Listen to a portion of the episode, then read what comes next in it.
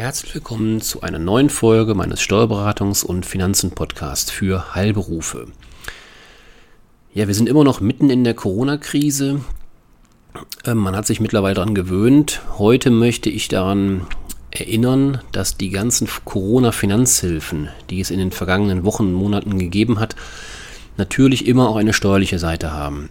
Denn Zuschüsse, Darlehen und Steuererstattungen haben nun mal ihren Preis. Die in der Corona-Krise geschnürten Maßnahmenpaketen von Bund und Ländern unterstützen Unternehmen in dieser schwierigen Zeit, was auch gut ist. Doch alle Finanzhilfen haben auch eine steuerliche Komponente, die nicht außer Acht gelassen werden sollte. Da wäre zum einen die staatliche Soforthilfe. Bei den Soforthilfen von Bund und Ländern handelt, es sich in der Regel um eine, einen nicht rückzahlbaren Zuschuss. Dieser führt zu Betriebseinnahmen, die bei der Gewinnermittlung zu berücksichtigen sind und der Einkommen bzw. Körperschaftssteuer bei GmbHs sowie der Gewerbesteuer unterliegen. Steuerlich wirken sich die Zuschüsse jedoch erst im Rahmen der Veranlagung für das Jahr 2020 aus. Das heißt, sie werden es frühestens im nächsten Jahr 2021 im Rahmen ihrer Steuererklärung merken. Bei der Ermittlung der voraussichtlichen Einkünfte für die Steuervorauszahlung sind die Soforthilfen in der Regel nicht mit zu berücksichtigen.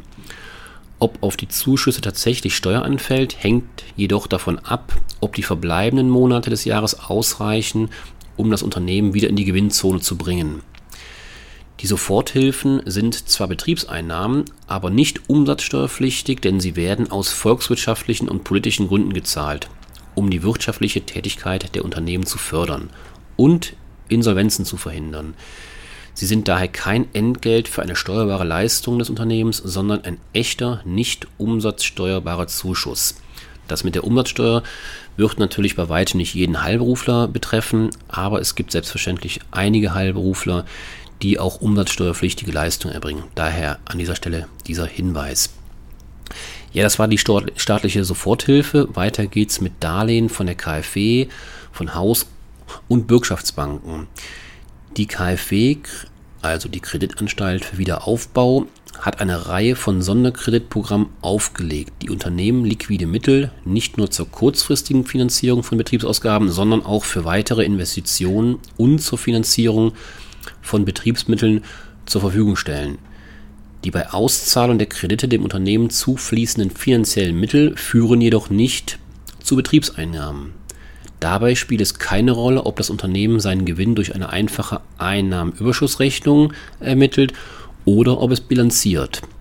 Steuerlich wirken sich nur die damit finanzierten Aufwendungen und die Kreditzinsen aus. Diese führen zu Betriebsausgaben, die den Gewinn mindern.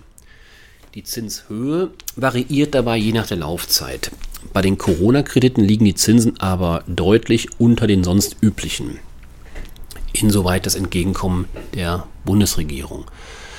Anders als die Soforthilfen müssen die Darlehen zurückgezahlt werden.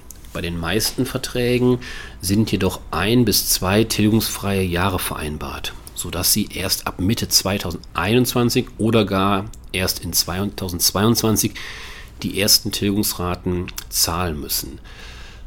Damit mindern sich oder mindern sie in 2020 bzw. 2021 wieder die Liquidität des Unternehmens. Der Gewinn wird durch die Rückzahlung allerdings nicht beeinflusst, also nur die Liquidität. In einigen Bundesländern erhalten mittelständische Unternehmen mit mehr als 10, aber weniger als 100 Beschäftigten Tilgungszuschüsse. Das bedeutet, dass sie nach einer Laufzeit von ein bis zwei Jahren einen Teil des Kredits nicht zurückzahlen müssen. Dieser Tilgungszuschuss ist dann als Betriebseinnahme zu erfassen und erhöht wiederum den steuerpflichtigen Gewinn bzw. mindert einen Verlust. Bedeutet also, Sie sollten sich, je nachdem in welchem Bundesland Sie ansässig sind, genauestens informieren, ob dieser Tilgungszuschuss bei Ihnen im Bundesland gegebenenfalls gezahlt wird. Der nächste Aspekt, auf den ich eingehen möchte, ist das Thema Herabsetzung von Steuervorauszahlungen. Viele Unternehmen werden in diesem Jahr nur einen geringen Gewinn erwirtschaften oder gar Verluste ausweisen. Die festgesetzten Steuervorauszahlungen sind daher in der Regel zu hoch. Im Zuge der steuerlichen Erleichterung können Unternehmen eine Herabsetzung der Vorauszahlungen gegebenenfalls bis auf 0 Euro beantragen. Auch rückwirkend für die regelmäßig bereits getätigten Vorauszahlungen für das erste Quartal oder, oder und sogar pauschal rückwirkend für die Vorauszahlung für das Jahr 2019. Auch die Umsatzsteuersondervorauszahlung, also bei umsatzsteuerpflichtigen Betrieben für 2020, hat das Finanzamt auf Antrag wieder zurückgezahlt. Diese Rückzahlungen bzw. die nicht fällig werdenden Vorauszahlungen verbessern selbstverständlich die Liquidität.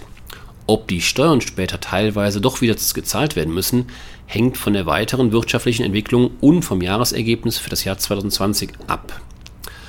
Eine Besonderheit müssen Unternehmen allerdings beachten, deren Einkommen oder bei GmbH Körperschaftssteuervorauszahlungen für 2019 auf der Grundlage eines pauschal ermittelten oder prognostizierten Verlustrücktrags herabgesetzt wurden, da Verluste aus dem Jahr 2020 normalerweise erst nach Abgabe der Steuererklärung für 2020, also frühestens im Laufe des Jahres 2021 zurückgetragen werden können, kommt es bei der Veranlagung für 2019 zunächst zur Festsetzung einer Nachzahlung in Höhe des wegen der Corona-Krise gewährten Verlustrücktrags.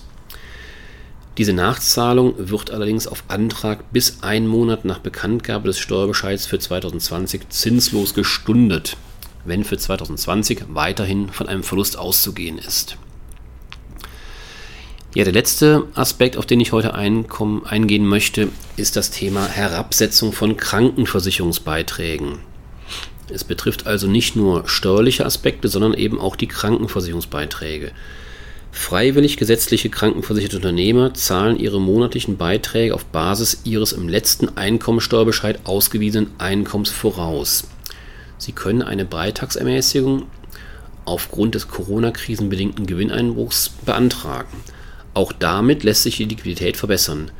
Zwar vermindern sich dadurch bei der Einkommensteuerveranlagung für das Jahr 2020 die als sonstige Vorsorgeaufwendungen abziehbaren Sonderausgaben, diese wirken sich jedoch nur steuermindernd aus, wenn das zuvor steuernde Einkommen ohne die Berücksichtigung der Krankenversicherungsbeiträge noch über dem Grundfreibetrag liegt. Das heißt, auch hier an dieser Stelle können Sie wieder liquiditätsschonende Maßnahmen ergreifen. Wie Sie merken, diese besagten gesamten Finanzhilfen haben immer einen steuerlichen Effekt und daher achten Sie bitte darauf, also ich fasse nochmal zusammen.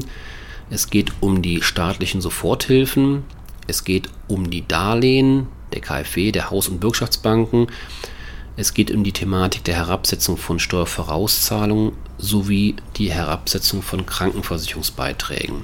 Also halten Sie bitte Obacht und achten Sie darauf, denn spätestens, wenn Sie sich damit nicht beschäftigen, werden Sie im Jahr 2021 im Rahmen der Steuererklärung für das Jahr 2020 entsprechend eingeholt und überrascht. Das sollten Sie vermeiden. Ja, vielen Dank für die Aufmerksamkeit. Ich wünsche Ihnen einen schönen guten Tag und bis zum nächsten Mal. Tschüss.